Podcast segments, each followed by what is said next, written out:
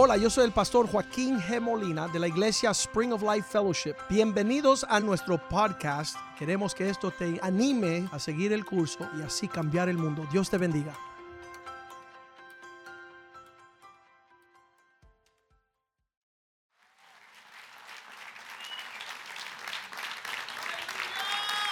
Gloria a Dios. Amén. Gloria al Señor. Aleluya.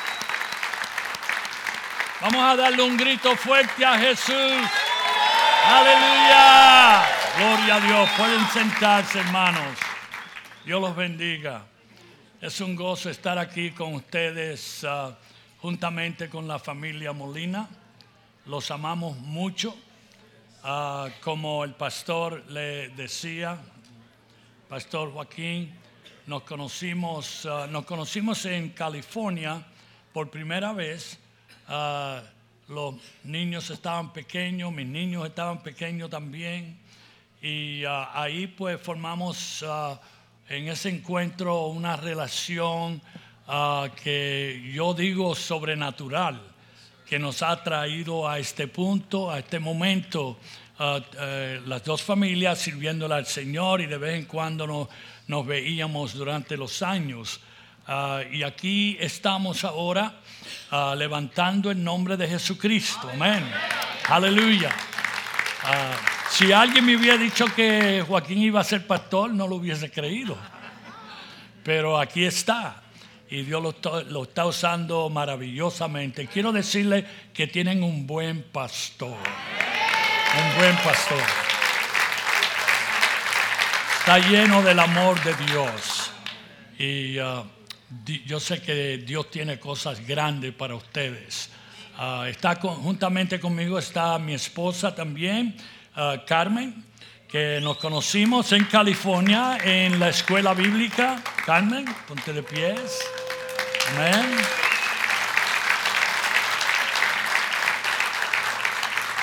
Nos conocimos allí en La Puente, California. Ella vino a estudiar para el ministerio y yo vine también a estudiar para el ministerio y nos encontramos allí en el colegio.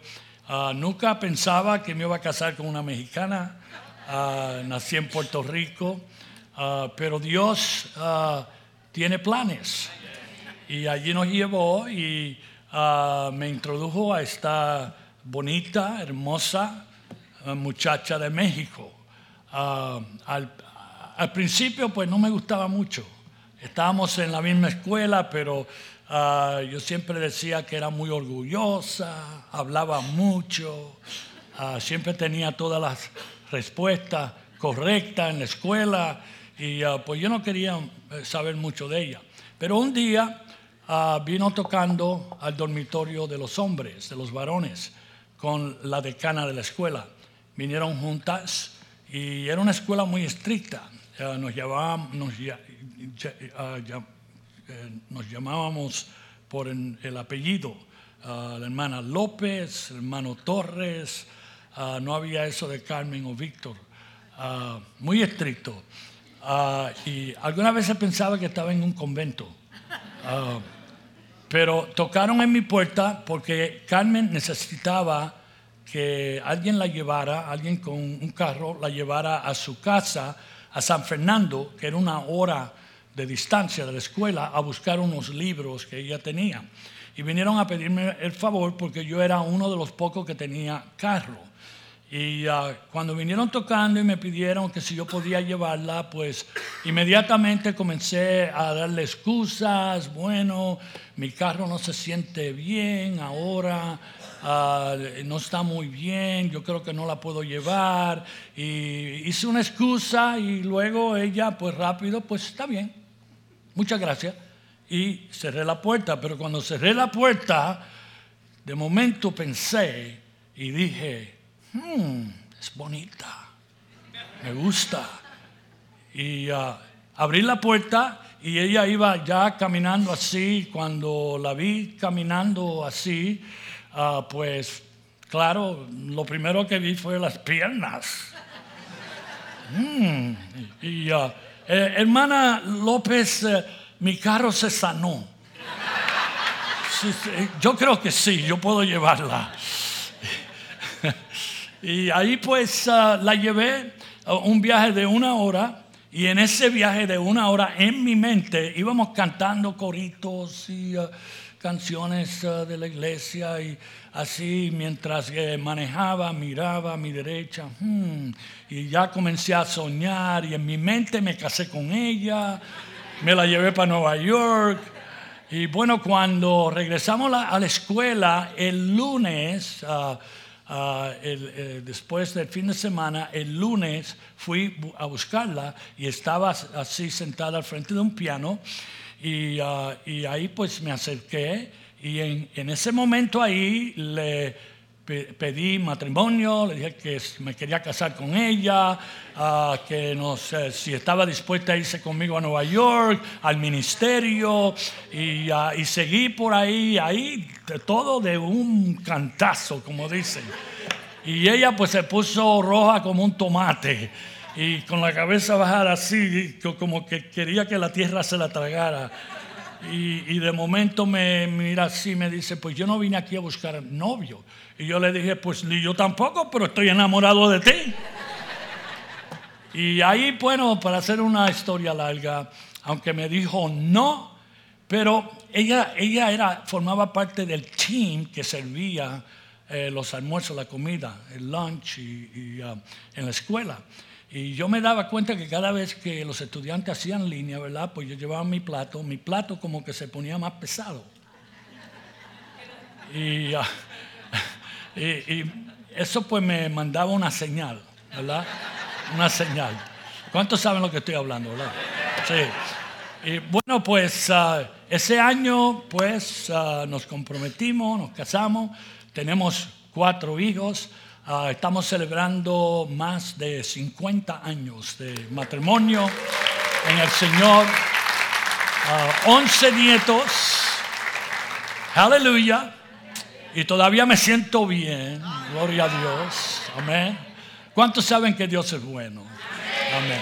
Yo quiero que mi hija que está con nosotros, Rosalinda, venga. Rosalinda es la ejecutiva directora ejecutiva de nuestro Ministerio de Alcance, donde tenemos hogares que alcanzan a estos jóvenes con problemas y es copastora juntamente con nosotros. Amén, amén. Un placer estar aquí con ustedes hoy. Mi español no es tan bueno, pero vamos a orar que el Espíritu Santo te ayude a entender lo que trata de hacer. Um, pero desde entrar en esta iglesia podemos sentir, uh, sentir el Espíritu Santo moviendo aquí, las vidas cambiadas y más los jóvenes que hablaron, creo que el pastor va a tener que encontrar un trabajo porque ya van dos pastores aquí, más los de la, uh, en la culto en inglés. Um, pero es un placer trabajando con mis padres. Um, ahorita llegamos de Colombia hace unos meses allí, de Costa Rica, de México. Um, hemos ido a más que 20, yo con ellos 23 uh, países, ellos yo creo más que 40, llevando el mensaje que Dios puede cambiar vidas. Amén. Y él sigue cambiando vidas y um, ha tenido la oportunidad de ayudar con el proyecto de la película que hicieron en Hollywood. Y um, gracias a Dios que ha ganado uh, más que 18 premios, se dice premios, y fue la primera película que hicieron en Hollywood, uh, en Fox Hollywood de fe, pero más que la familia central era latino, que bueno también, y está tocando cada día, anoche le, um, le estaba platicando que cada día llega um, uh, electrónica, ¿cómo se dice? Email en Spanish, email así email. Cada día de madres y padres que um, necesitan ayuda con sus hijos. So, gracias a Dios, um, esta película se está tocando muchas vidas y lo tenemos aquí, viene en español y en inglés.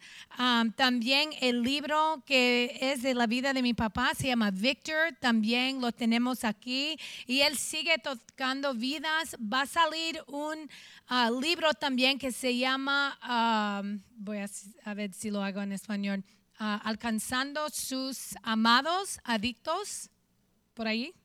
Ah, pero nos llamó de Costco, Sam's Club y Target, que ya lo están ordinan- en todo el mundo, porque sabemos que hay un problema, pero también tenemos la solución, que es el Señor Cristo. Amén. So, después tenemos una mesita allí. Si conoces a alguien que necesita ayuda, tenemos ese ministerio ah, en Virginia y se llama Nueva Vida para Jóvenes y viene de todo el mundo, pastor. De todo el mundo vienen y hay una oportunidad ah, a cambiar su vida y encontrar el Señor que tocó la vida de mi papá. Gracias.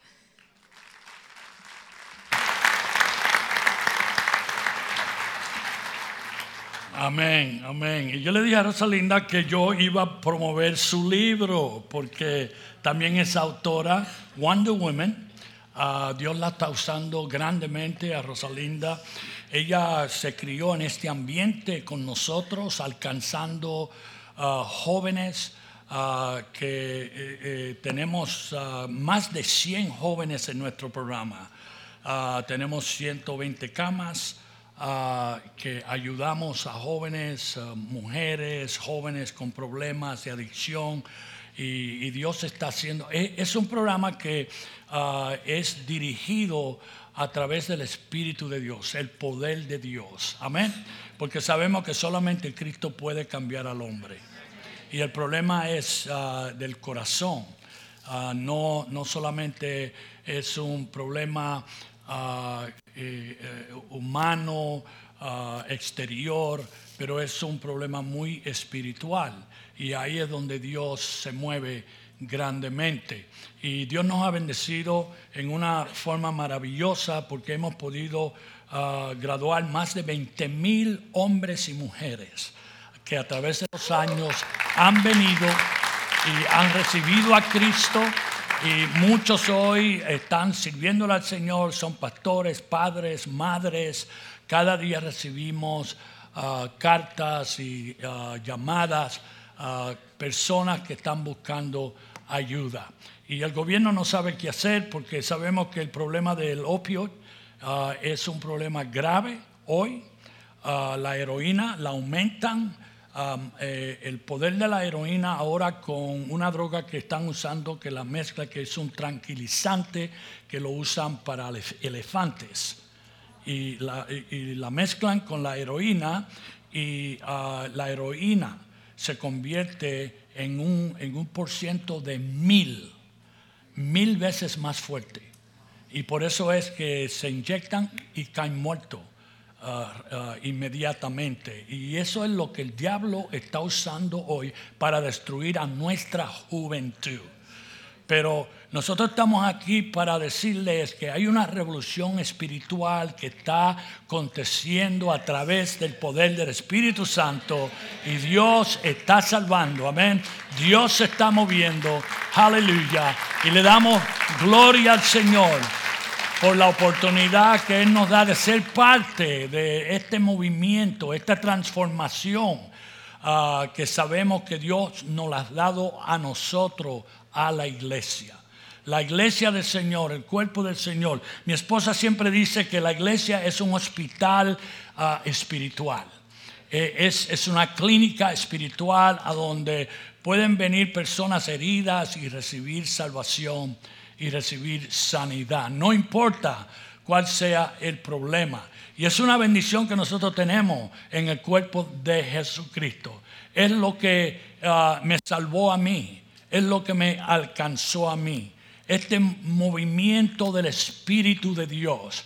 Y conmigo comenzó unos años atrás cuando ah, en cierta ocasión Life Magazine, la revista Life, estaba promoviendo un caso que se dio en Nueva York ah, de siete jóvenes que estaban ante el tribunal en Nueva York ah, por matar a otro joven. Eran siete jóvenes pandilleros que habían matado a otro joven que se llamaba Michael Farmer.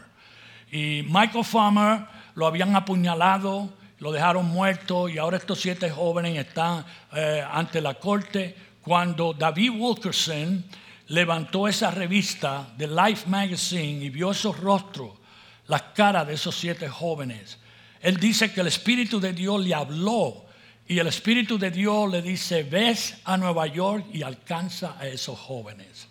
Él no sabía cómo esto iba a suceder. Él era un pastor de una iglesia humilde en las montañas de Nueva York. David nunca había estado en la ciudad de Nueva York. Era un pastor que, eh, no tenía mucho conocimiento, pero Dios lo llamó a la ciudad. Y cuando llegó a la ciudad trató de alcanzar a los siete jóvenes, pero cuando fue a la corte, al juicio, ah, él entró y tomó su Biblia y cuando tomó así su Biblia, pues inmediatamente ah, la policía vino y lo, agarraron y lo tiraron fuera de, del edificio. Los periódicos comenzaron a tomar fotos, uh, predicador con Biblia en mano, uh, es de, de, la corte. Bueno, esa fue la primera página del, del Daily News. Y cuando los pandilleros comenzaron a ver eso, y vieron la foto de este pastor que estaba tratando de alcanzar a los pandilleros, pues ellos se conmovieron también y ahí comenzó una revolución.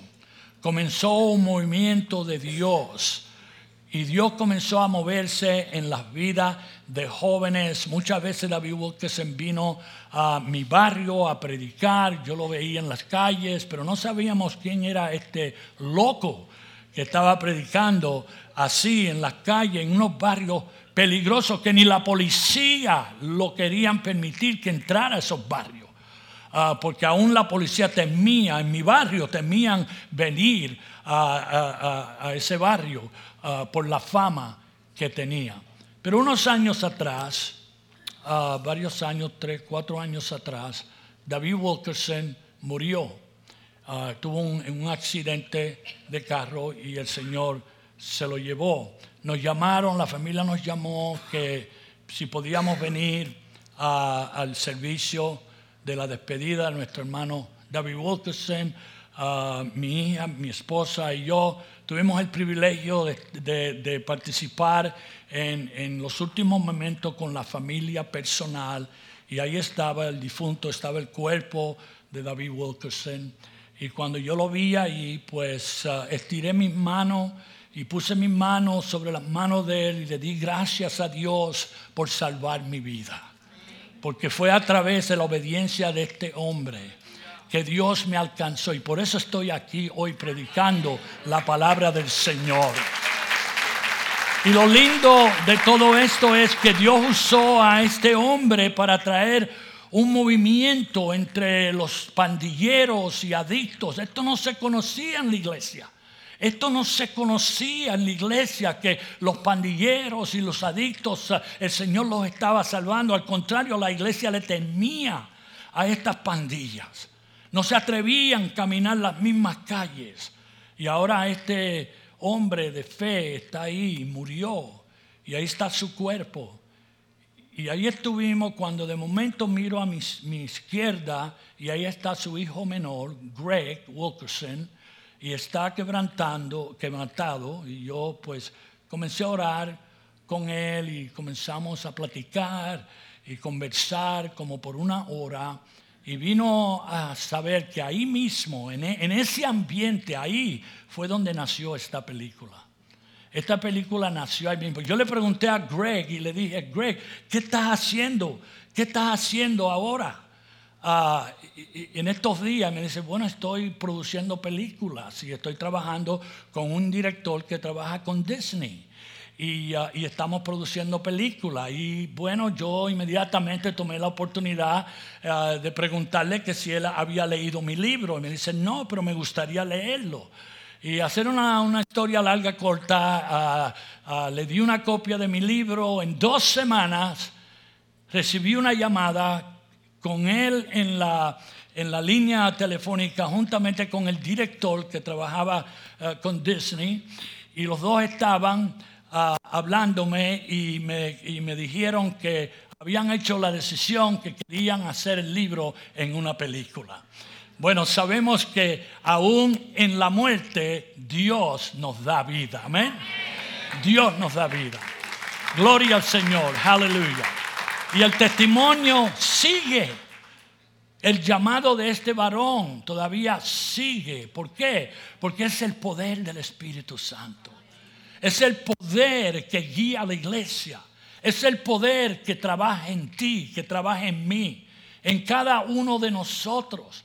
No importa la circunstancia, no importa cuál sea el problema, la adicción, es el mismo poder que estaba obrando entonces y es el mismo poder que hoy obra en la vida de todos aquellos que abren su corazón y permiten que el poder de Dios entre, que el Espíritu Santo entre. En Lucas capítulo 4, versículo 18 y 19, dice así la palabra del Señor. El Espíritu del Señor está sobre mí, por cuanto me ha ungido para dar buenas nuevas a los pobres me ha enviado a sanar a los quebrantados de corazón, a pregonar libertad a los cautivos y vista a los ciegos, a poner en libertad a los oprimidos, a predicar el año agradable del Señor.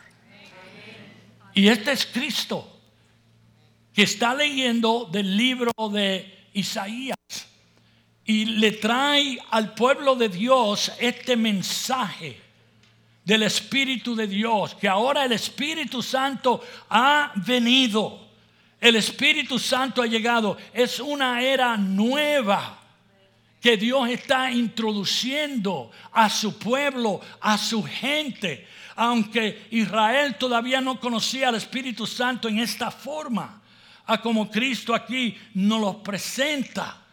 Pero el Señor ahora trae este mensaje que Dios ha de obrar entre nosotros y en nosotros en una forma completamente diferente. Y el Espíritu de Dios, hermano, es el poder que trae vida a nuestras vidas.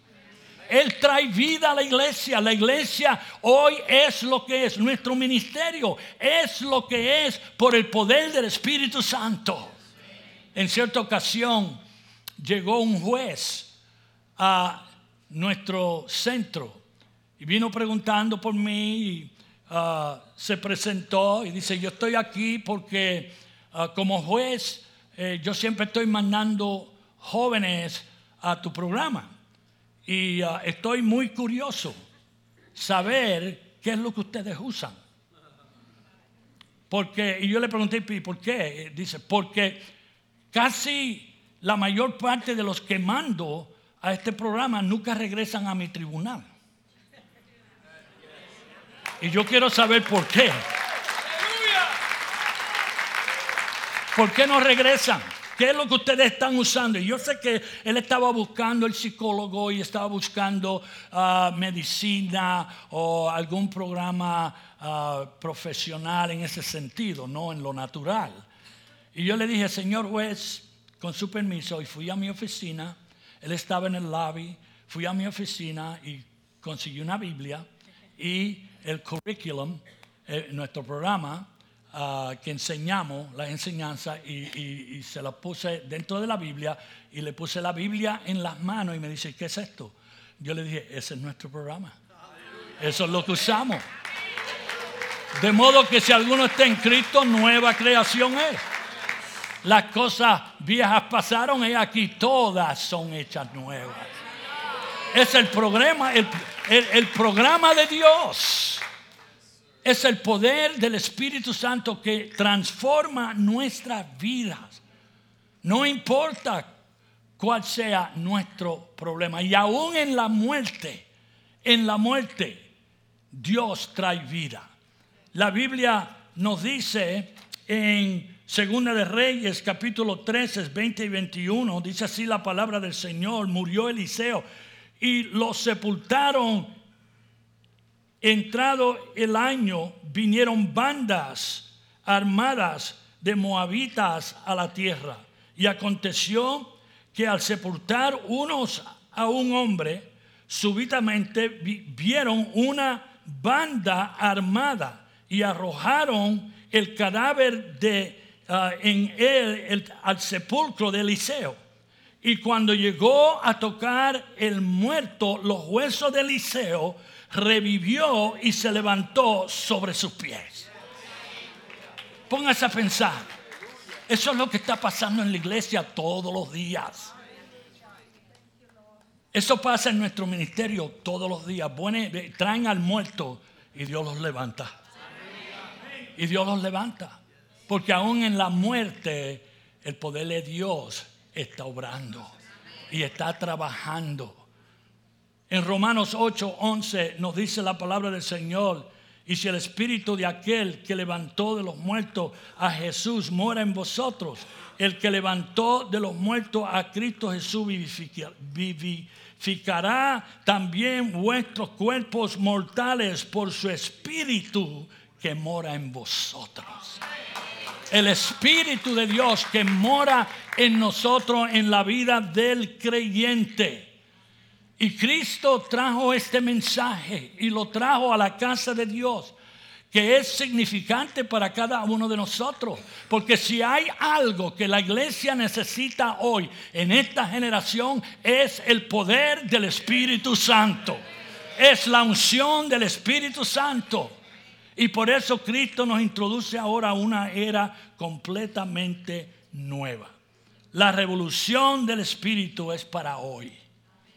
Es para hoy. Si hay un tiempo en el cual la iglesia necesita el Espíritu de Dios. Es en la era que vivimos hoy.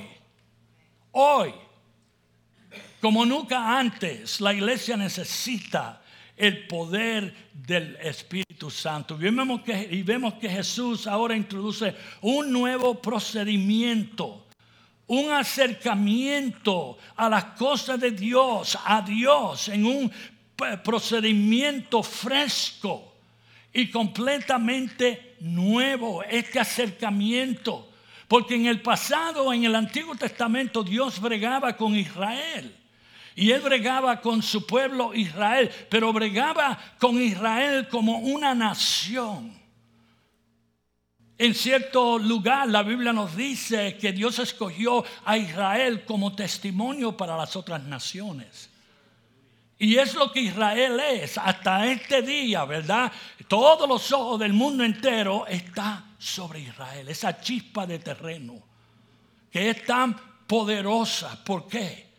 Porque ahí está la bendición de Dios.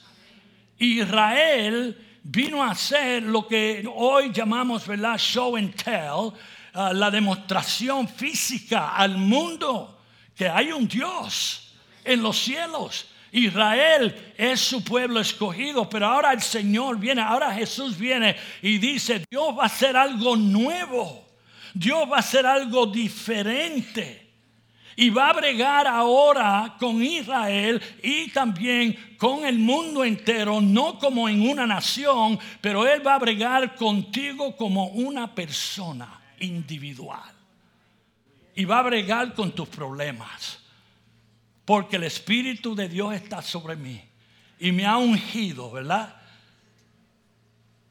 Para libertar a los cautivos, para abrir los ojos a los ciegos, para traer sanidad a nuestras vidas. Es lo que dice Isaías 43, 18, 19. Dice, no os acordéis de las cosas pasadas ni traigáis a memoria las cosas antiguas. He aquí que yo hago cosa nueva. Pronto saldrá a luz. No la conoceréis otra vez. Enviaré camino, abriré, camino en el desierto y ríos en la soledad. Es lo que el Espíritu de Dios hace. Dios ha venido a través de su presencia, a través del Espíritu Santo, a manifestarse en nuestra vida, en la vida del hombre y especialmente en la vida de la iglesia desde el día que Dios derramó su Santo Espíritu en el día de Pentecostés. Y Dios vino a llenar a cada uno de nosotros, sus hijos, con su poder, con el Espíritu Santo, no solamente para habitar en nosotros, pero también ah, para obrar a través de nosotros, para libertar a los cautivos. Amén. Porque nadie en este mundo tiene el poder que la iglesia tiene. Nadie tiene este poder. Ninguna organización, ninguna institución se le ha dado este privilegio. Recuerdo en cierta ocasión llegó una señora a nuestra iglesia. Y esta señora pues estaba contemplando suicidio. Por meses contemplando suicidio. Y digo meses, quizás años. Su esposo la había dejado y la había abandonado con sus tres hijos.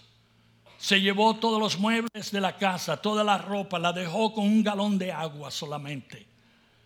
Ella entonces hizo un plan que se iba a quitar la vida, que estaba ya cansada, no podía más, dejada con tres hijos, oprimida. Llamó a su hermana y le dice, ven y busca a, los tres niños, pero no le dijo por qué, solamente que, que los viniera a buscar porque necesitaba despacio. Bueno, llamó también una amiga y comenzó a contarle a la amiga lo que estaba pensando, que quería quitarse su vida, que estaba cansada de vivir. Había tomado o acogido un frasco de píldoras que ah, le habían dado, pero quería tomarse todo el frasco y era una píldora que la podían eliminar instantáneamente. Y comenzó a pensar, este es el plan perfecto para escapar mi dolor, para escapar mis penas. Y ahí cuando llamó esa amiga y comenzó a decirle que ya estaba cansada, que se iba a quitar la vida, la amiga no sabía qué decirle. La amiga no, no, no era una persona muy espiritual, pero ella había escuchado de un lugar, de una gente. Y así fue que le dijo, I know a place, conozco un lugar, pero no le dijo que era iglesia, le dijo, conozco un lugar a donde hay una gente que yo creo que te pueden ayudar. Y su lema vino en busca de ese lugar. Y cuando iba entrando así por el parking se dio cuenta que era una iglesia. Y ya se quería ir. Cuando ya se iba a ir, una de nuestras secretarias salía del edificio y cuando la vio que estaba como turbada y no sabía qué hacer, la llamó y la invitó a la oficina. Y cuando ella entró a la oficina, comenzaron ahí, todas las hermanas que estaban en la oficina comenzaron a ministrarle, comenzaron a darle consejos, comenzaron a orar por ella y al final su lema se entrega al Señor. Da su vida al Señor Jesucristo.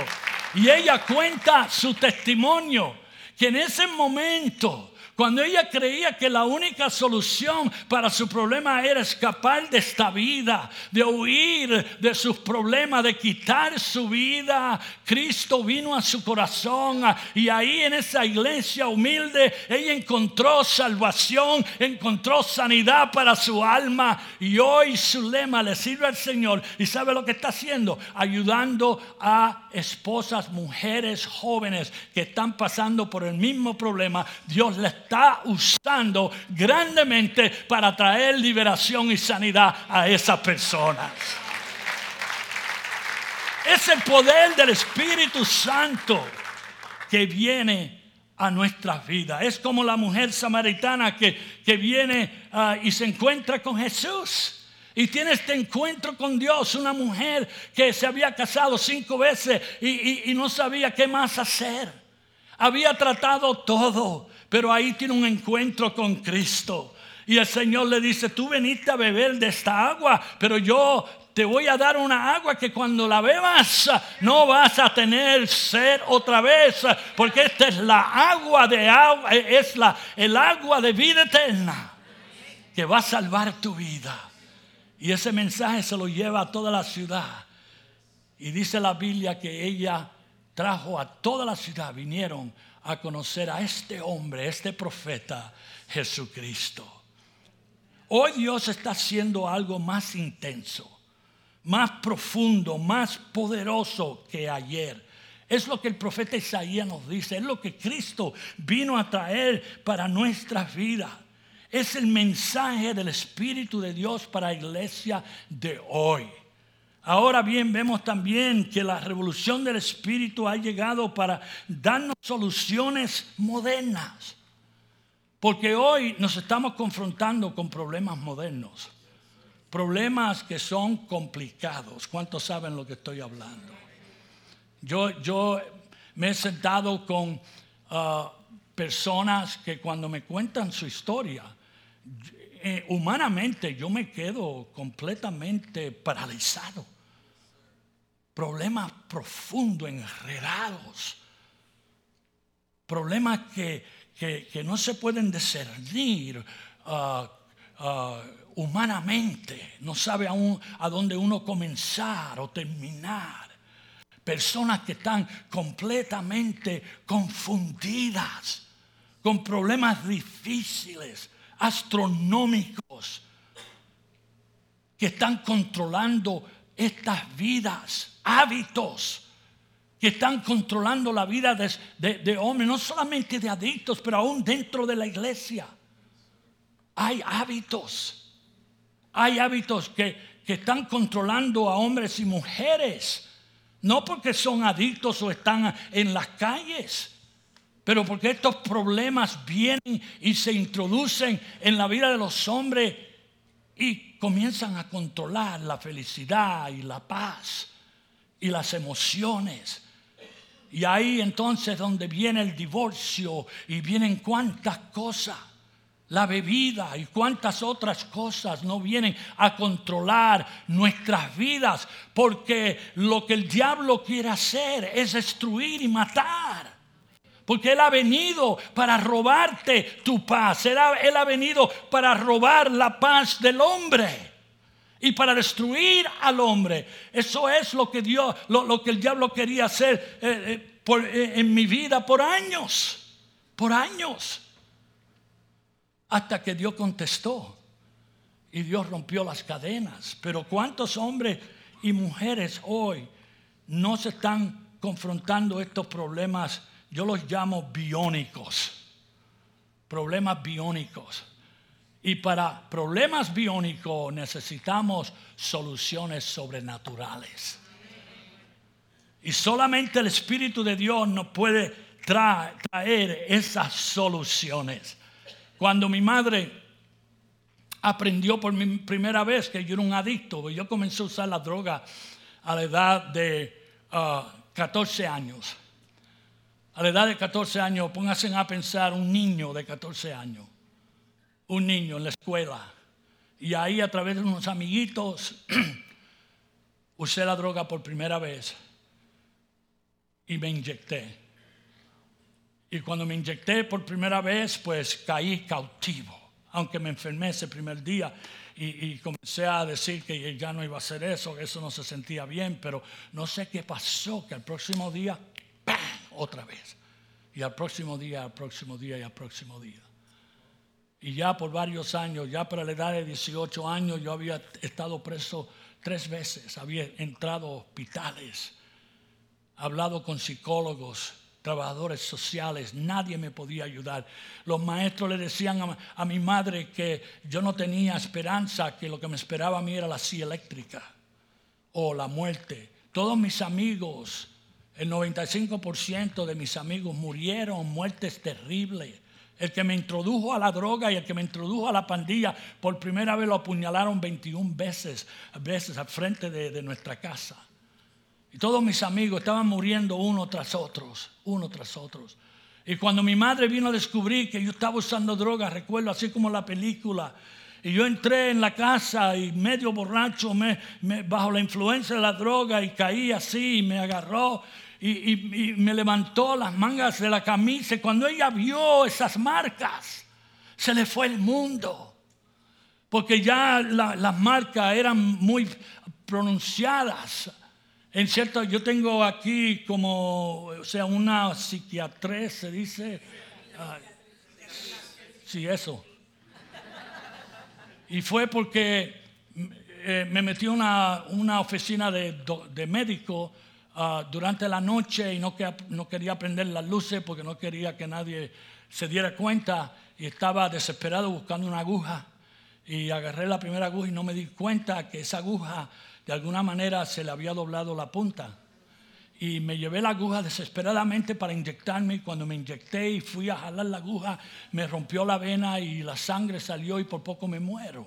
Mis amigos me dejaron en, en un sótano de un edificio por muerto. Y ahora mi madre me encuentra y se desespera, no sabe qué hacer, se vuelve loca Mi padre no sabe qué hacer, aunque tenía buenos padres. Mi padre es un hombre trabajador. Mi, madre también trabajaba, los dos trabajaban, todos los días trabajaban, de 9 a la mañana a 5 de la tarde, todos los días trabajaban, buscando el sueño americano. Ese sueño ahora se había convertido en una pesadilla. Y mi madre ya no sabía qué hacer. Y de momento alguien le dijo que había una iglesita que había abierto en el barrio, que fuera a esa iglesia. Y la iglesita se, se llamaba, en ese tiempo se llamaba Juan 316. Es un buen nombre, ¿verdad? Para una iglesia. De modo que, que, o sea, dice, porque Dios amó al mundo, ¿verdad? De tal manera Dios amó al mundo. Y ahí mi madre entró buscando enferma en su corazón, derrotada. Y cuando entró a esa iglesita, ahí ella misma, aunque estaba buscando ayuda para mí, ella ahora tiene un encuentro con Dios. Y ahí en esa iglesita, pues ella viene a Cristo y, entrega su vida completamente a Jesús. Y no solamente encuentra a Dios en su propia vida, pero ahora ella trae esa fe a nuestra casa. Y trae ese poder a nuestra casa y aprende sobre el Espíritu de Dios y lo que Dios puede hacer. Y comienza una jornada de oración. Y se unía en nuestro apartamentito pequeño juntamente con una hermana que estaba tan loca como ella. Y se unían las dos a orar y a buscar a Dios. Y yo las veía y, eso pues me asustaba. Porque yo no, yo no entendía nada de eso. Y mi madre comenzó a orar por su hijo, comenzó a orar por mí, por todo el hogar. Pero yo entraba a las 3 de la mañana a mi casa, a ese apartamentito, a las 3 de la mañana, todas las luces apagadas, no se escuchaba una voz, pero se escuchaba un sonido que salía de un ropero pequeño que ella no podía sentarse, tenía que entrar así de espalda y cerraba la puerta y ahí se quedaba parada por dos horas orando. Y yo la escuchaba, Señor, ten misericordia de mi hijo, salva a Víctor, Señor. Transforma su vida, Señor. Por favor, Dios mío, sálvalo. Y yo la escuchaba bajo la influencia de la droga y, como que me entraba el demonio por dentro y me enojaba y le abría la puerta así, ella caía al piso y yo la maldecía y le decía, deja de estar haciendo eso, te has vuelto loca. Para mí no hay esperanza, yo no voy a cambiar. Tú te has vuelto loca con esa religión. Pero mi madrecita, que era una mujer así pequeña, se paraba así con un coraje en Cristo y me señalaba así, me decía, hijo, yo sé que tú no entiendes lo que yo estoy haciendo, pero yo quiero que tú sepas que un día de esto Dios va a tocar tu vida y Dios te va a transformar y Dios te va a cambiar. Yo no entendía eso. Y luego me decía, no solamente eso, hijo, tú vas a ser un predicador de la palabra de Dios. Y ahí me profetizaba. Y me hablaba en esa forma y yo la dejaba y, y como loca, yo decía, deja de estar haciendo eso, tú estás loca. Pero un día conoció a David Wilkerson y conoció a este ministerio y supo que él había abierto una casa, un hogar para jóvenes como yo, pero mi madre no me quería decir que era un hogar cristiano. Ella me decía, es un lugar nuevo, es un, es un ah, procedimiento nuevo, te va a gustar, porque tú necesitas ayuda. Yo la miraba, ella usaba psicología espiritual. Muy psicóloga. Y me convenció en ese día a ir. Ya yo estaba al final. Cuando yo le digo que estaba al final, yo estaba completamente al final de mi vida. Mis amigos estaban muriendo. Ya eh, yo no tenía casi vida en mí. Había tomado me había, ah, había experimentado ya varios ah, overdoses, sobredosis. Ah, me encontraba, ella me encontró casi muerto en el baño en cierta ocasión. mis amigos me dejaban en la azotea sobre sobredosis, muertos. La policía me encontraba y me revivían con tanques de oxígeno. Y ya yo estaba completamente al final de la soga cuando me introducen a este lugar. Y cuando entro así al lugar, el primero que me encuentro es un muchacho que éramos enemigos en las calles, que corríamos con pandillas diferentes a Nicky Cruz. Y, pero él no era Nicky Cruz entonces.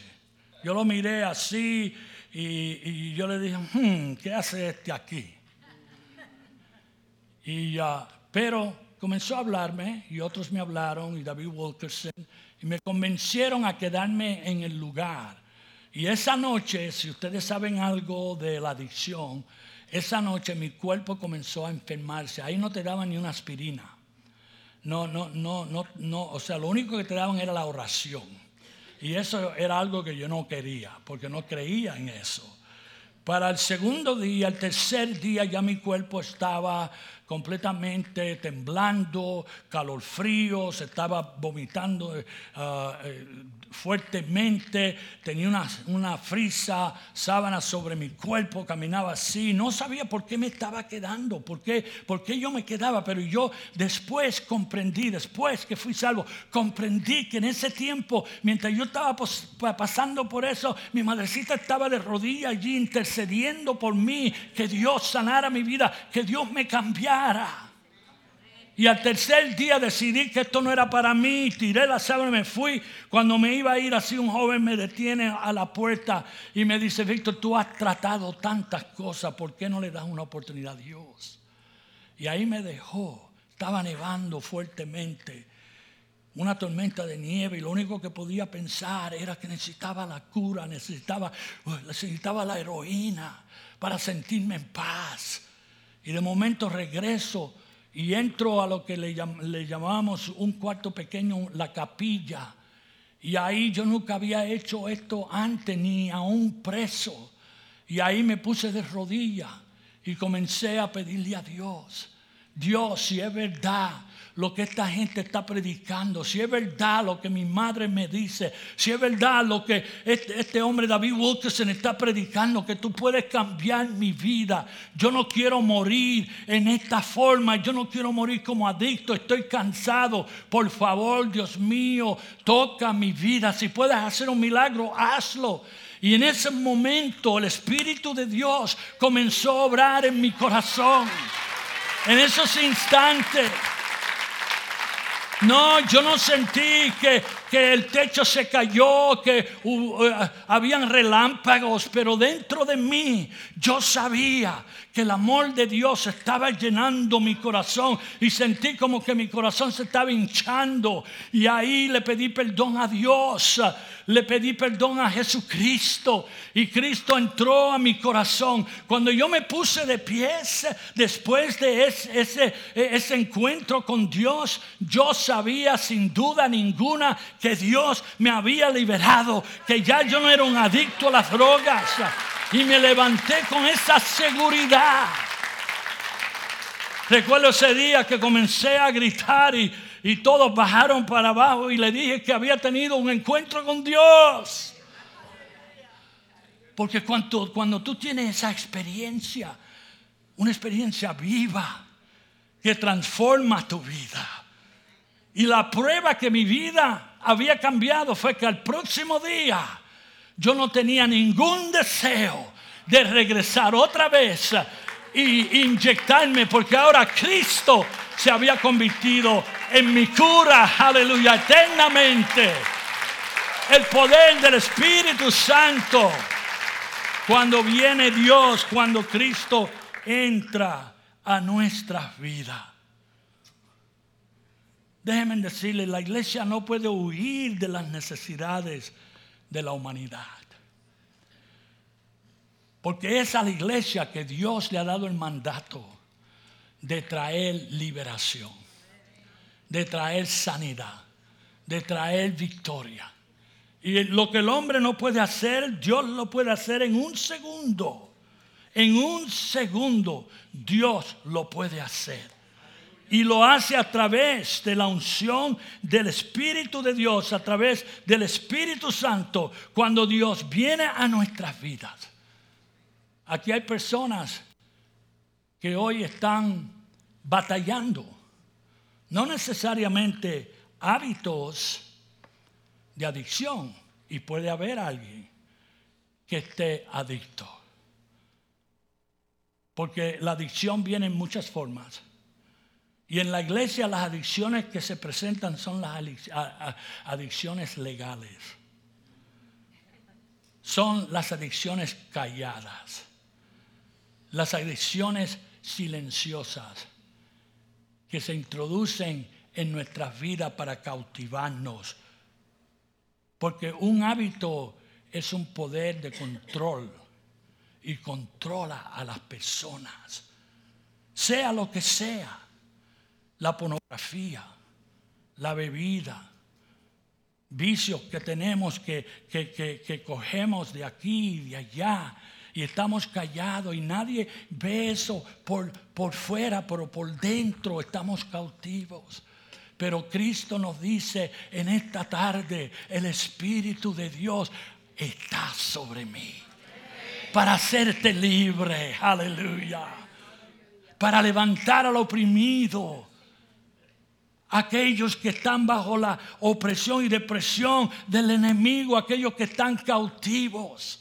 Fue lo que me hizo libre a mí. Y es la misma solución. Es el mismo mensaje para el mundo entero. Es lo que Cristo es para cada uno de nosotros. Que vino a cumplir en la cruz del Calvario. Y a través del el poder de la resurrección. Que es el mismo Espíritu que hoy se le ha dado a la iglesia.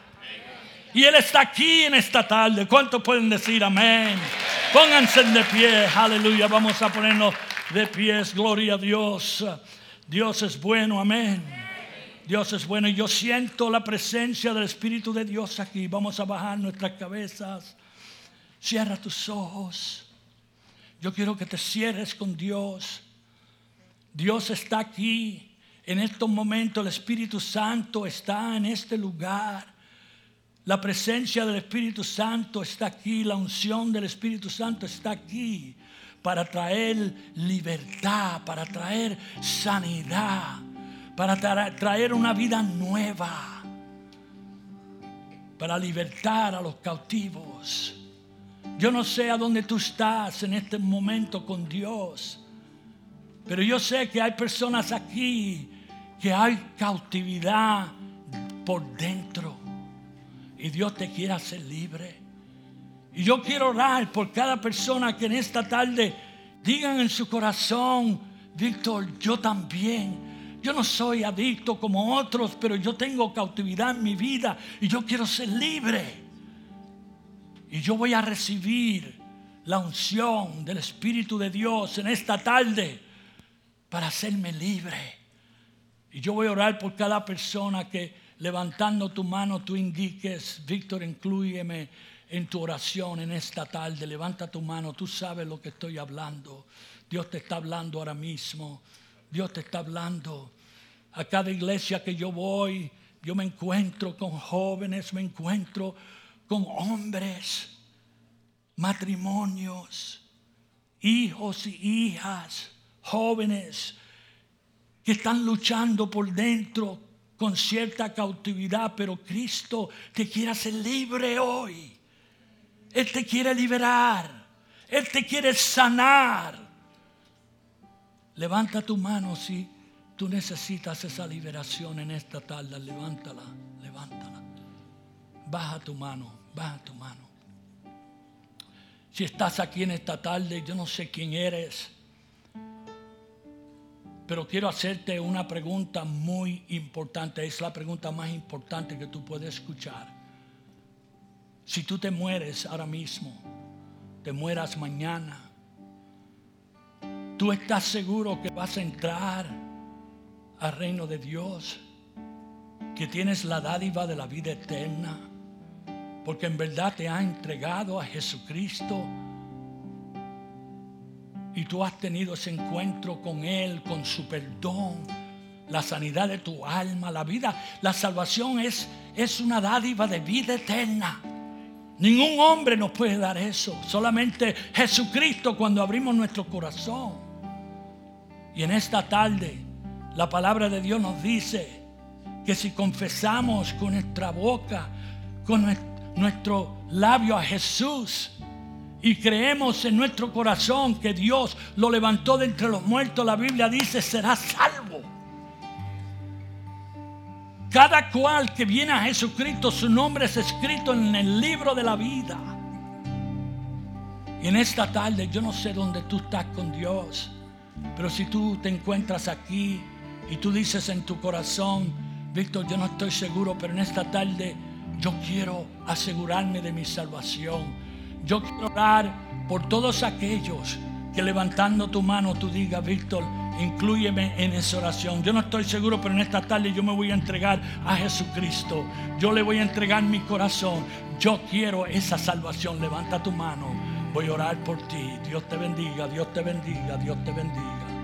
Levanta tu mano. Levanta tu mano. Puedes bajar tu mano. Yo voy a pedir que hagas algo ahora que es un paso de fe. Es el paso más poderoso, más importante que tú jamás pudieras tomar. Y es el paso para la vida eterna, el paso de tu salvación. Jesucristo nos dice que si tú lo confiesas a Él delante de los hombres, Él te va a confesar delante, delante de los ángeles. Y yo voy a pedir a todas esas personas al grupo último que levantó su mano, aquellos que levantaron sus manos porque quieren asegurar su salvación, tú estás listo para entregarte a Cristo el 100%, levantaste tu mano, yo te voy a pedir que ahora tomes un paso de fe, salgas del lugar a donde estás parado y ven al frente aquí. Voy a orar por ti, ven ahora mismo. Sal, toma ese paso de fe en el nombre de Jesucristo. Párate aquí, párate aquí. Ven y párate aquí. Ven, Dios te bendiga, Dios te bendiga. Vengan en el nombre de Jesucristo. Aleluya. Ven al frente, ven al frente, que el Señor va a tocar tu vida en esta tarde. Aleluya. Aleluya. Ven, acércase aquí. Yo sé que no hay mucho lugar, pero acércate, acércate. Yo creo en este llamado mucho porque yo me he encontrado con hombres y mujeres. Miren, en cierta ocasión yo estaba en una iglesia predicando cuando hice el llamado. Este anciano, esta, esta persona de edad pasó al frente con lágrimas. Y era un señor bien vestido. Pasó al frente y entregó su corazón a Cristo con todo su corazón. Ahí con lágrimas. Después del servicio, él vino donde mí y me dice, quiero confesarte algo. Yo he sido diácono de esta iglesia por 20 años, pero nunca me había entregado a Jesucristo. Con lágrimas en sus ojos. Pero hoy mis ojos han sido abiertos. Hoy yo he venido a Jesucristo. Hoy Cristo ha venido a mi corazón. Y ahí Él compartió conmigo cómo Dios lo tocó. Porque cuando entregamos nuestra vida a Jesucristo, no es que nos unimos a la iglesia. Sí, tenemos que hacer eso. Pero es una, un encuentro personal que tú tienes con Dios. Que tú sabes en tu corazón que Cristo ahora vive en ti. Y si te mueres ahora mismo, la palabra de Dios dice que nos vamos directamente con Él. Vamos a bajar nuestra cabeza. Y yo quiero especialmente este grupo que está aquí al frente, que digamos esta oración juntamente conmigo. Es la oración de la salvación. Y todos nos vamos a unir y lo vamos a, decir juntamente, pero especialmente ustedes en voz alta. Dígalo ahora, Señor Jesucristo yo me arrepiento de todos mis pecados. ven a mi corazón, sana mi vida, dame la vida eterna. Yo te recibo ahora como mi Señor, mi Salvador, y te doy gracias por esta salvación en Cristo Jesús. Amén, amén, amén. Vamos a darle la gloria a Dios. Aleluya. Aleluya. Gloria a Dios. ¿Sabe por qué hay lágrimas en tus ojos? Porque hay gozo, hay paz. Y la Biblia dice que cuando somos salvos, nuestro nombre es escrito en el libro de la vida. ¿Cómo te llamas? Luis Maldonado. Luis Maldonado. Tu nombre hoy ha sido escrito.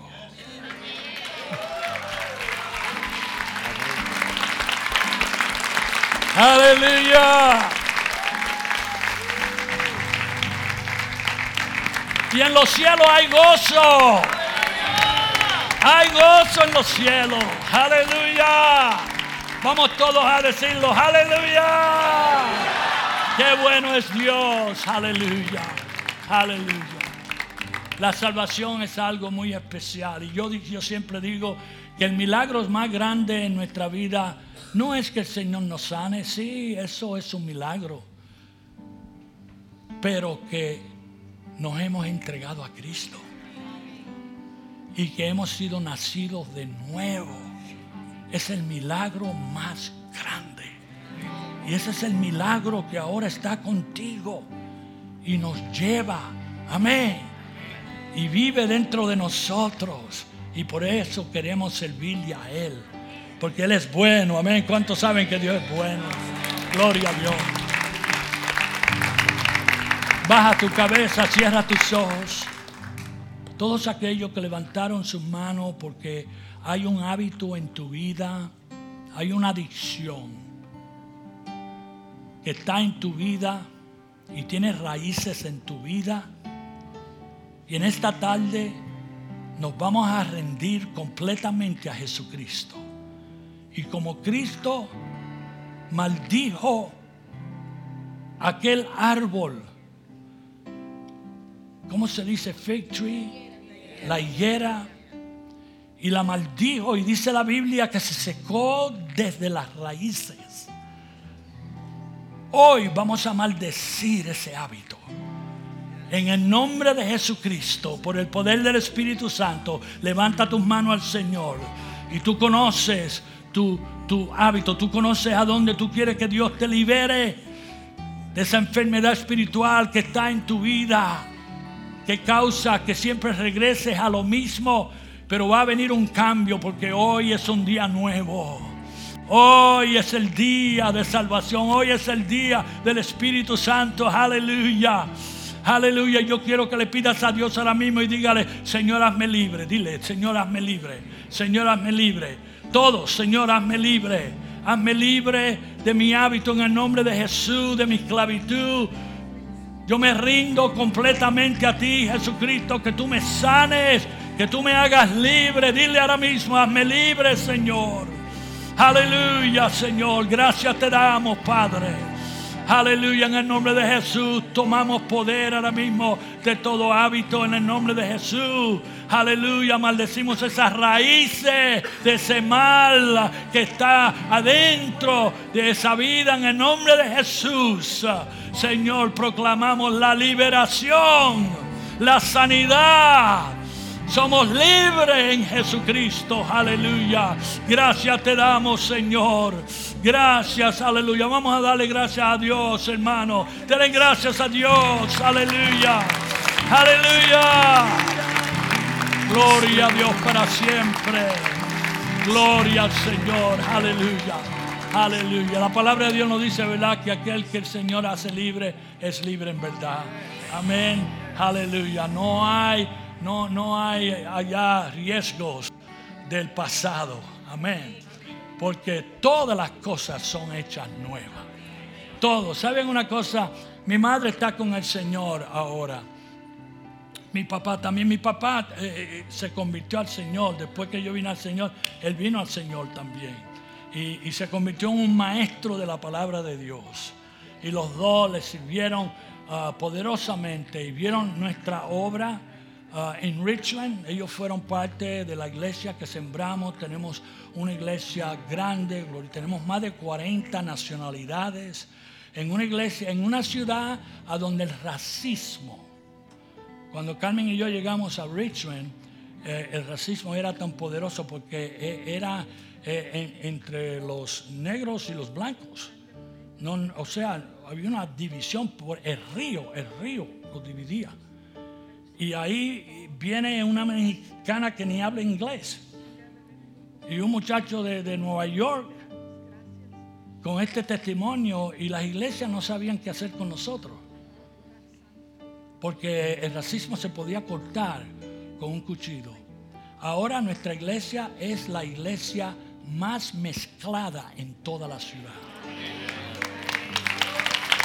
El poder del Espíritu Santo. Amén. Vamos a darle un grito a Cristo. Aleluya. Gloria al Señor, pastor. Ven, aleluya. Gloria a Dios. Aleluya.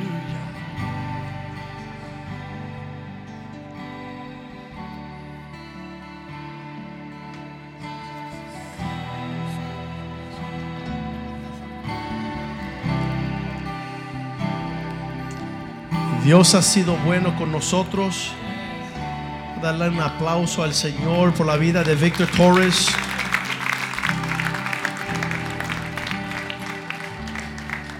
Estos hombres han llevado el Evangelio a todos los lugares. Ah, ellos acaban de ir a las cárceles, las prisiones de Colombia. El Señor les abrió todas las cárceles y, y realmente decía que era como los piratas del Caribe, las cosas más extrañas que se puede ver allá en, las profundidades de las cárceles de Colombia. Y el Señor nos lleva a esos lugares a proclamar su verdad, a proclamar el día aceptable del Señor. Sabes que una, una gran tragedia que, que me cuenta el pastor Víctor en lo que él eh, ha dedicado una semana para nosotros aquí en Miami, él dice que el 99% de las personas que terminan en sus casas de rehabilitación, tanto prostitutas como drogadictos, vienen de familias cristianas.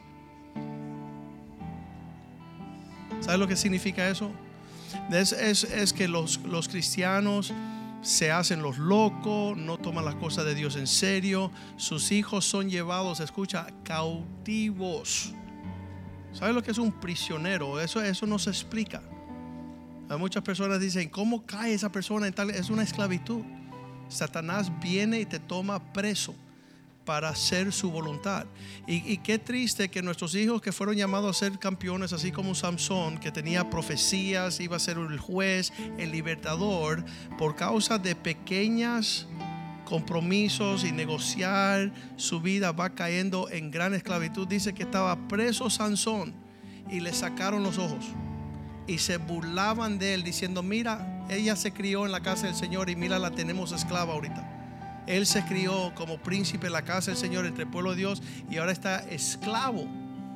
Esa historia en el libro de los jueces de la vida de Sansón, uno que desde, su embarazo, los ángeles venían anunciando que iba a ser un príncipe del pueblo de Dios.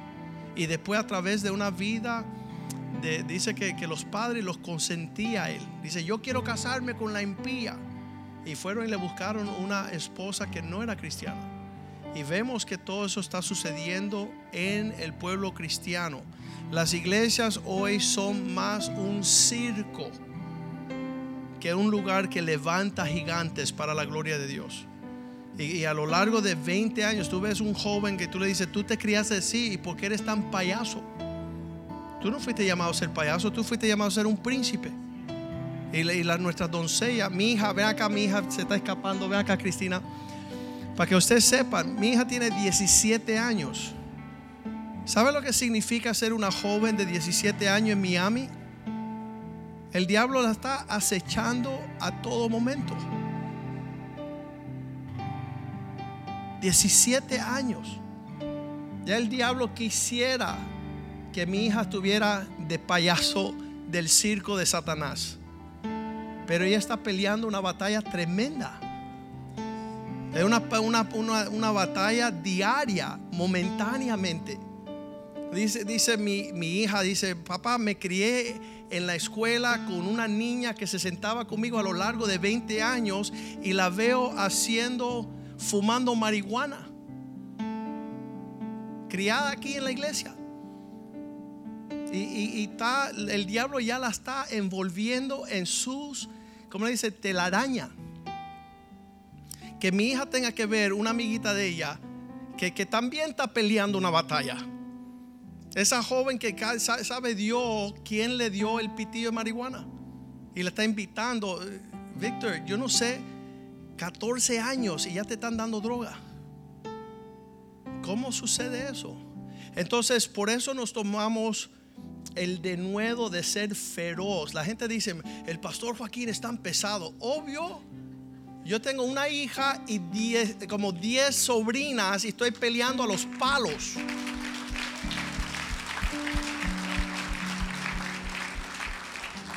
Yo no permito un cristiano payaso. Ese se tiene que ir para otro circo. Aquí no va a hacer sus chanchullas. Yo veo una mujer rebelde y la mando al infierno. ¿Por qué? Porque ella está llamada a ser un ejemplo a mi hija. Ella tiene que ser virtuosa, sabia, tiene que, respetar a su esposo, tiene que guardar su hogar, porque es la única esperanza que mi hija pueda crecer a ese nivel. Ella comienza su último año de su escuela superior ¿Sabe lo que ella hizo este verano? Y lo tengo que decir. Se tomó 15 jóvenes y hizo un campamento de voleibol ella solita. Qué tremendo.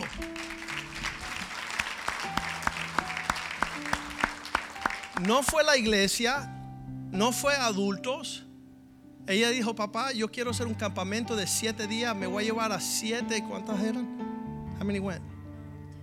Diez niñas y ella hizo su propio campamento cristiano de voleibol. Y ella eh, eh, seleccionó lo que iban a hacer, los ejercicios, la ropa, eh, toda la registración. Y sabes que eso es lo que somos como pueblo de Dios. Nosotros no somos acomplejados y víctimas, es que nadie me entiende. Te puedes pensar la pelea que están pasando los jóvenes. Yo quiero que todos los jóvenes vengan acá para que Víctor oren por ustedes. Mauricio, ven acá. Raquel, Rebeca, vengan los jóvenes. Paula, ven acá. Nicole, Briana, venga. Come, Briana. Porque ustedes no saben cómo el diablo está acechando a estos jóvenes. Pasen por aquí adelante todos los jóvenes. O ellos van a ser campeones y pelear las batallas del Señor, o van a ser otras estadísticas en la desgracia. Eh, que yo, yo escucho los cuentos de, de Víctor cuando la mamá está en un closet trancado orando por el Señor, salva, como decía también la mamá de José Rivera, decía, salva el negrito. Y el negrito hoy es pastor. Para la gloria del Señor.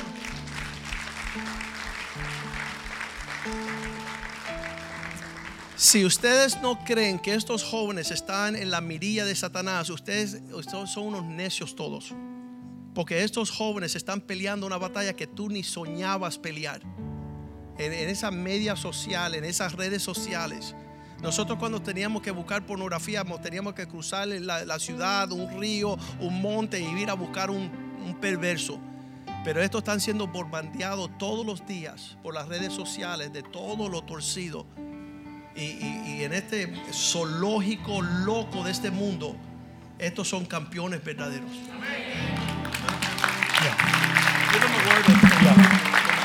Ya, ya, ya. Como yo le decía a los jóvenes anoche que lo más importante para ustedes es tu propia experiencia con Dios. Tu propia experiencia, tu propio encuentro con Dios. Porque nadie puede discutir tu experiencia. Nadie puede negar tu propia experiencia. Porque es lo que te ha firmado en Dios. Cuando Cristo está en tu corazón, cuando Cristo vive en tu corazón. Porque hoy el pastor está hablando de la sociedad que vivimos, la clase de gente que hoy existe en, en tu ambiente, en la escuela donde tú vas, tus amistades, y nunca vas a saber quién está ahí como agente del enemigo para hundirte, para alarte y traerte, introducirte a ese ambiente. Y el diablo no es ese, ese hombrecito pequeño con dos cuernos y el rabito atrás. Ese no es el diablo. El diablo es grande. No estamos aquí para glorificar al diablo, pero él es grande. Y él no sabe todo lo que tú piensas. Él no, él no es omnisciente, omnipresente. Él es el Dios de este reino, de, esta tierra, de este ambiente aquí, pero está limitado. El diablo solamente sabe lo que tú le dices. ¿Y cómo lo sabe? Por tu conversación con tus amigos lo que tú hablas con tus amigos, lo que ellos te hablan a ti. Y es ahí donde el diablo está escuchando los demonios. Y eso, eso vale para todos nosotros.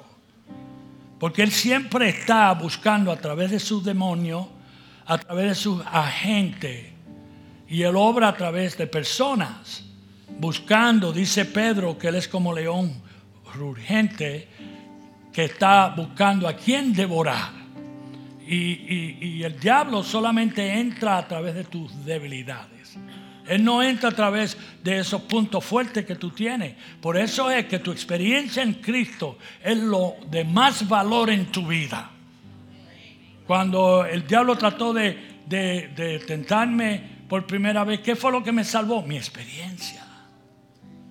Mi experiencia en Cristo. Y es lo que, lo que te va a salvar, lo que te va a sostener y lo que Dios te ha dado para que tú puedas entonces traer a ellos a tu redil, a tu ambiente. No deje, no deje que ellos te traigan, te lleven al redil de ellos, al ambiente de ellos, pero tú tráelos a tu redil. Con cuidado y sabiduría. Hoy estamos viviendo en, un tiempo a donde, miren lo que está pasando, lo que está pasando. Hoy están muriendo, eh, eh, son más los que están muriendo a través de sobredosis de droga que accidentes de carro. Y son miles y miles y miles y ahora los enemigos de los Estados Unidos, como China, ¿verdad? Están introduciendo estas drogas porque es una forma a donde ellos pueden debilitar a la juventud de nuestro país, de nuestra nación. Yo estoy en la batalla. Mi hija está, mi esposa, estamos ahí. Estamos en el fuego todos los días. Todos los días, todos los días estamos en el fuego y estamos alcanzando jóvenes lindos. Se parecen así como tú, preciosos, de familias lindas. Y cuando vienen, vienen completamente destruidos. Y los estamos tratando de alcanzar hijos de pastores, de familias cristianas. ¿Por qué? Porque han bajado su guardia y el enemigo se ha introducido y los está destruyendo. No hace mucho enterramos como a tres de ellos. En par de semanas enterramos a tres. Y eso es todos los días, todos los días, llamada. Murió este, murió aquella. Y por eso es importante que ustedes como jóvenes lo que ustedes tienen en Cristo es tan poderoso y tan grande. Y Dios quiere que tú lo uses. Dios quiere que tú suelte el poder que está en tu vida. Y busca a Dios y pídele a Dios que te llene con tu Santo Espíritu todos los días. Señor, lléname con tu Santo Espíritu. Mis hijos, mis hijas, cuando ellas eh, se iban a la escuela, muchas veces nos decían, ah, bueno, nos hacen burla y, ahora no quieren que, leamos la Biblia y eso. No, tú llévate la Biblia. Sí. Y sea radical para Cristo. No dejes que el diablo te llene de temor, porque mayor es el que está en ti, amén, que aquel que está en el mundo. Amén. ¿Cuántos creen eso? Vamos a ponernos de pie, vamos a ponernos de pie. Y yo le voy a pedir a mi hija, a mi esposa también, que me ayuden, pastor y todos. Vamos a levantar nuestras manos así sobre nuestros jóvenes. Y vamos a orar unidos, unidos, amén. Aleluya. Aleluya. Y la Biblia dice que si dos están de acuerdo, podemos pedirle a Dios lo que sea. Y dice Jesús, será hecho de nuestro Padre que está en los cielos. Señor, venimos delante de ti. Somos más que dos. Tú estás aquí entre nosotros. Tú estás en nuestros medios. Y te pedimos por nuestros jóvenes. Te pedimos por estos jóvenes, Señor, que tú los cubras. Que tú los cubras con tu presencia. Que tú los cubras con el Espíritu Santo. Llénalos, llénalos con tu Santo Espíritu, Señor. Que ellos vivan para ti, que ellos celebren eh, tu vida y tu conocimiento en sus vidas, en sus corazones. En el nombre de Jesús, Señor. Que tú les protejas, Padre, que tú seas con ellos, que tú les des fortaleza, oh Dios, para combatir esas batallas que vienen del enemigo, las tentaciones. Pero en el nombre de Jesús, tenemos la victoria, Señor. Y te pedimos por ellos que tú los bendigas y que tú los uses, Señor. Sé con ellos, te pedimos. En el nombre de Jesús, te damos gracias por esto. Vamos a darle un grito al Señor, un grito de alabanza. Aleluya. Gloria a Dios para siempre. Amén. Amén, amén. Aleluya. Amén. Seguimos orando. Guardamos lo más precioso de la casa del Señor, que son nuestros hijos, nuestras hijas. Serán, dice la Biblia, los hijos de los hombres que temen a Dios serán poderosos en la tierra. Lo que está haciendo Rosalinda, que es la hija de Víctor Torres, está levantando una voz a la nación entera. Hoy día es una mujer llamada conferencista, hablarle a todas las mujeres de cómo conducirse para transformar ciudades. Padre, te damos gracias por este día. Estamos en tiempos de celebración. Gracias por la palabra que hemos recibido hoy, Señor. Que esa semilla sembrada, Señor, se pueda tomar lugar en una tierra fértil, que dé un buen fruto, Señor, y una cosecha que glorifique tu nombre. Que nunca nos olvidemos del poder que opera a través del Espíritu Santo, Señor, a nuestras familias, a nuestros ministerios, nuestra nación, oh Dios. Pedimos, Señor, nuevamente por el país de Nicaragua, Señor, que tú levantes bandera, Señor, que exista una liberación a este país, Señor, para que venga a Cristo, que Cristo sea la potestad más elevada, la autoridad sobre esa nación, para que su reino, Señor, se establezca de paz, de gozo y de justicia, Señor, y causa una transición rápida, Señor en los países, de acuerdo a Apocalipsis 15, versículo 11. Apocalipsis 15, 11 que dice que todas las naciones serán los reinos de nuestro Señor y de su Cristo. Y Él va a establecer su trono, Señor, sobre toda lengua, tribu y nación. Lo declaramos en el nombre de Jesús y el pueblo de Dios dice amén, amén y amén. Mañana a las 8 los varones están acá los hombres a las 8 y el miércoles Víctor Torres está ministrando nuevamente a las 8 a las 7 de la noche, el miércoles. Dios les bendiga, salúdense unos a otros en el amor del Señor. Hoy es el último de